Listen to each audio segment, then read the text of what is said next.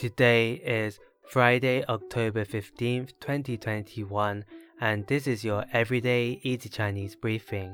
大家好，我是林老师, and in under 5 minutes every weekday, you'll learn a new word and how to use this word correctly in phrases and sentences. Today's word of the day is gong, gong, which means work. Let's practice by making different words, phrases, and sentences with gong.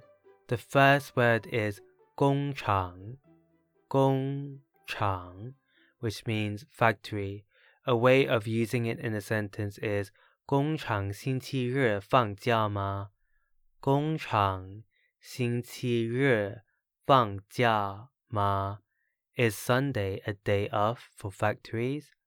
Another word we can create with 工 is 工资,工资. This means salary. Let's look at each character of this word. 工 means work and 资 means money. So this literally means work money. A way of using it in a sentence is 我的工资涨了。我的工资涨了。My salary has risen. Finally, we can create the word 工人, 工人, which means worker. The 人 here means person.